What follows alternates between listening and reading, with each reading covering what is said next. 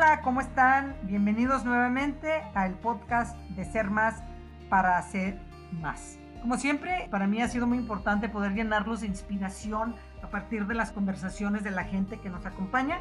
Y déjenme decirles que la semana pasada estuvo con nosotros Clara Torres, gran amiga, hablando acerca de la importancia de incorporar el cuidado de los niños por la igualdad de género, algo que las dos tenemos mucho tiempo trabajando, luchando para que así se dé. Y Clara también nos habló de otro tema muy importante. Y ese tema son los retos de ser una mamá trabajadora y sobre todo de esa enorme culpa que algunas mujeres cargan por estar tratando de cumplir con las expectativas externas que además de todo están basadas en creencias arcaicas, en prejuicios culturales, en, roles de género que ya no van en este siglo XXI. Y además, en mi opinión, bueno, pues todo eso es demasiado rígido. Clara es un gran ejemplo de una mujer de mucho trabajo y que a pesar de todos los retos que ha tenido en su vida, porque todas tenemos retos en la vida, nunca ha dejado de lado su compromiso con otras mujeres y sobre todo con los niños. Clara, me encantaría que nos pudieras compartir cinco consejos para una mamá trabajadora. ¿Qué le puedes decir a esa mamá que hoy está sintiendo culpa o que siente remordimiento por pasar tiempo en el trabajo? Porque mira, Clara, hay muchas mujeres que si tienen hijos y están trabajando, se sienten culpables por estar trabajando y no estar cuidando a sus hijos. Y si están con sus hijos y no están en el trabajo, se sienten culpables por no estar en el trabajo y estar con sus hijos. ¿Qué nos puedes decir, Clara, para, para que puedan tener ese balance las mujeres? Lo primero que les quiero decir es a las mujeres que cada quien tenemos una vocación. Y su vocación es trabajar o trabajan porque necesitan. Háganlo.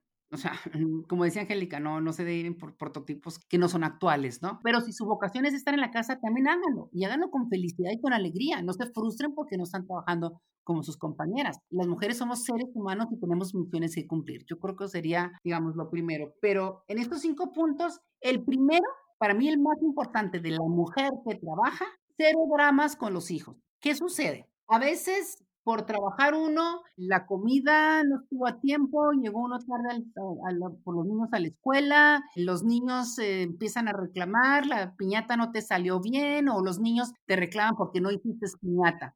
A ver, pase lo que pase, cero dramas con los niños. Hay una película que a mí siempre me gustó mucho, se llama La vida es bella. Se trata de un padre que construye una elevada fantasía para proteger a su hijo del drama en un campo de concentración de los nazis si tienes drama natural, porque trabajas, porque haces madre y padre, porque vas y vienes, y porque no parece que te, las cosas te salen bien y crees que tus hijos les está yendo mal, y se los dices a los hijos, tacha. Para mí es una cajita.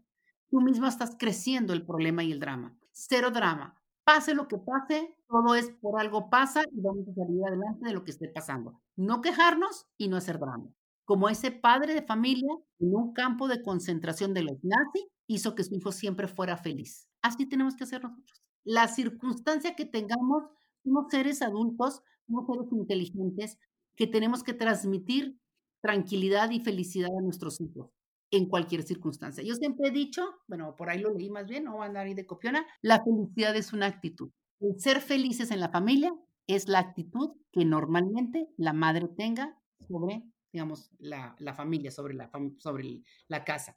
Ese sería el primero, porque las mujeres nos gusta mucho el drama. No, es que pues, mi mujer me regañó, es que no me pagaron, es que no me alcanza. Los niños no quieren saber eso. Los niños quieren verte feliz y quieren verte que, ¿qué creen? Hoy vamos a estar a dieta, porque me hace que fulano de tal traía la pancita más grande. Uno de tu hermanito anda un poco gordo. Y para que no se sienta solo, hoy vamos a comer menos. O sea, vamos a hacerlo todo con alegría, aunque tengamos la adversidad más grande enfrente de nosotros. Para mí sería el primero, cero drama. Cuando yo perdí por segunda ocasión, yo recuerdo que, pues imagínate, lo vieron los niños con todo el esfuerzo. Y dije, ole, qué padre, miren qué padre que ya no fui alcalde de Ciudad Juárez, porque ya no me voy a tener que dedicar a arreglar los baches y los alumbrados, ni recoger la basura. Me voy a dedicar exclusivamente a lo que más me gusta, el cuidado infantil mientras los padres trabajan. Porque les tenemos que cambiar el chip a nuestros hijos.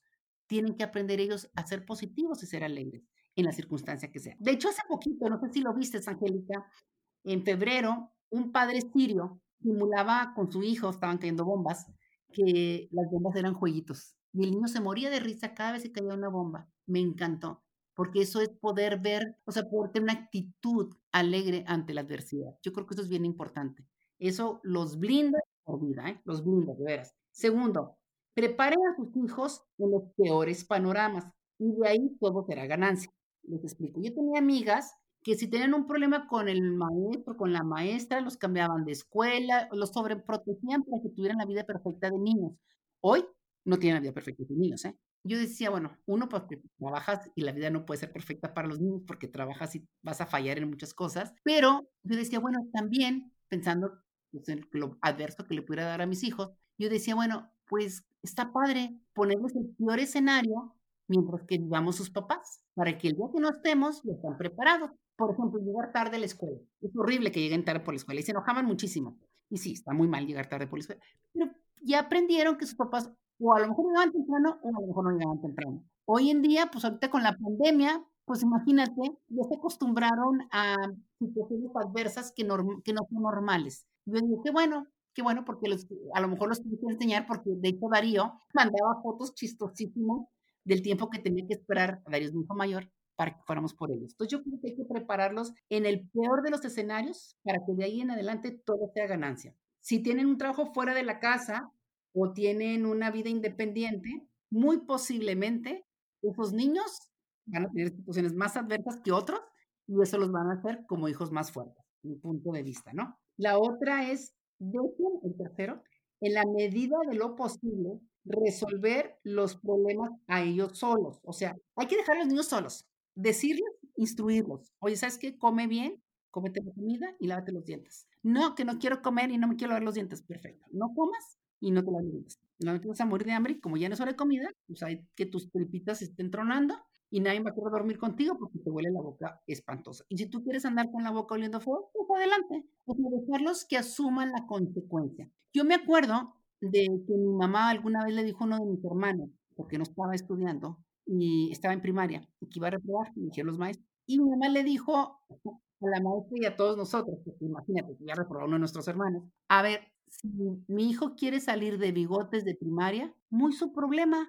Tienen razón, o sea, vamos a dejar que ellos asuman la problemática de no hacer las cosas bien. Por ejemplo, si quieres dedicarte a comer puro pastel, pues a ser gordito y ni modo. Ellos cuando se me imaginen, a lo mejor se asustan y se paran. No, tienes que comer, tienes que hacer dirigirlos, pero en cierto momento, cuando puedan tener la consecuencia de no hacerlo, dejarlos en libertad para que ellos mismos se golpeen, los golpes los hagan y que se aprenda más del fracaso que del éxito. Si tienes un niño que reprobó, va a aprender más de por qué reprobó que el niño que siempre lo va bien en todo. ¿eh? Eso en cualquier cosa, no nomás en la escuela, en el deporte, en todo, en los negocios. Cuando algo te sale mal, ahí es en donde está de veras el manantial del aprendizaje. Dejemos a los hijos que les salgan malas cosas para que aprendan. Porque si todo está bien o se lo pintamos o les resolvemos todos los problemas, pues nunca van a aprender nada, ¿no? Y luego el otro es, en los aviones, cuando tú estás en el avión, te dicen, si falta oxígeno, agarra el oxígeno, tómalo tú y luego lo vas a, tu, a niño. Esto es importantísimo. Mamá, primero son ustedes. Si no se atienden ustedes, no van a poder atender a sus hijos. Nadie podemos dar lo que no tenemos. Si no tenemos oxígeno, ¿cómo le voy a dar oxígeno a mi hijo? Si no tengo felicidad, ¿cómo le voy a dar felicidad a mi hijo? Te pongo un ejemplo. Yo no medito, no yoga. Pero si fuera para mí importante meditar o hacer yoga para estar de buenas y hacer la cena o estar al día siguiente a hacer el desayuno, hago mi yoga. Y si esa noche tuvieron que, por yo estar haciendo yoga, comer marruchan, y coman marruchan, no pasa nada. Es más importante que la mujer esté bien, que la mamá esté bien, para que pueda dar toda esa bonanza que tiene interior, a que la mamá esté frustrada porque tuvo que hacer cena y no hizo su yoga o deporte o lo que tenga que hacer, que es lo que le da la estabilidad. Eso se me hace muy, muy importante, ¿eh? que tengamos que, busquen ser felices, porque con la felicidad va a ser muy fácil que todos los niños estén contentos, ¿no? Lo que decía al principio, ¿verdad?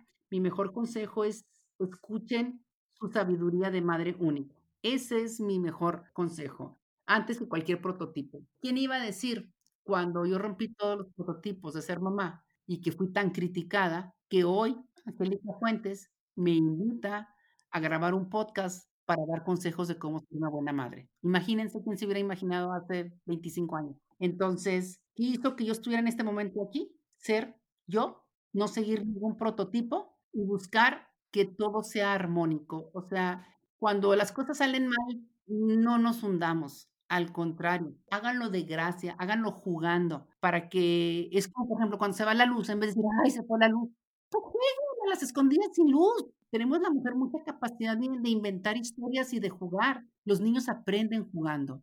Entonces, que jugando aprendan cómo hacer de la adversidad un mejor camino. No sientan remordimiento, no se comparen. Pues las hijas de mis amigas iban preciosamente peinadas sus hijos, la mía no. Obviamente no tengo ningún video del Día de la Madre, ni de la, ¿cómo se llama? Ni de las eh, de Navidad y cosas de ese tipo. ¿Por qué? Porque llegaba tarde, no traía cámara, o si tenía la cámara ya la perdí, o sea, lo que nos pasa las más trabajadoras. Pero no fue importante. Si no veo ese video, si no lo ven mis hijos, no pasa nada. Me da más gusto ver que mis hijos salieron adelante y que se sintieron satisfechos de la mamá que tuvieron que tuvo poco tiempo con ellos. Yo creo que esos cinco serían mis, principales consejos que yo, yo les daría a las mamás que trabajan. Sean ellas mismas. No se preocupen por darle gusto a nadie más. A ellas y a sus hijos. Estás en lo correcto, Clara. Yo creo que cada mamá somos nuestra propia fuente de sabiduría. Cada mamá sabemos de dónde debe de nacer aquello que le tenemos que dar a cada uno de nuestros hijos. Tú dices que tú no peinabas a Clarice, a los niños. Yo soy al revés, a mí me encanta peinar a mis hijas. Cada quien debe de hacer lo que cada quien siente. Pero lo más importante, como Clara lo decía, es vivir en esa armonía primero yo, mamá, sentir esa felicidad primero yo, mamá, para poder compartirla con nuestros hijos, la armonía, la felicidad. Eso nos da el querer jugar, el, el inventar esos juegos, como Clara decía, eso nos da despedir esa energía tan padre de mamá, en donde los hijos van a querer estar cerca de nosotros y, van a crecer más sanos, más fuertes y sobre todo más seguros. Porque al final del día, lo decíamos en el otro podcast, no es la cantidad, sino la calidad de tiempo que le dedicamos a nuestros hijos. Y el amor se siente, el amor no se tiene que decir, aunque también es padre que digas te amo, pero el amor se siente, los hijos lo saben y lo sienten cuando una mamá está en ese espacio para ellos. Pues Clara, muchísimas gracias por compartirnos estos consejos para las mamás trabajadoras y a todos ustedes que nos están escuchando. Muchísimas gracias por hacerlo y nos vemos en el siguiente episodio de Ser Más para Ser Más. Por lo pronto, les envío un abrazo lleno de fuerza. Muchas gracias.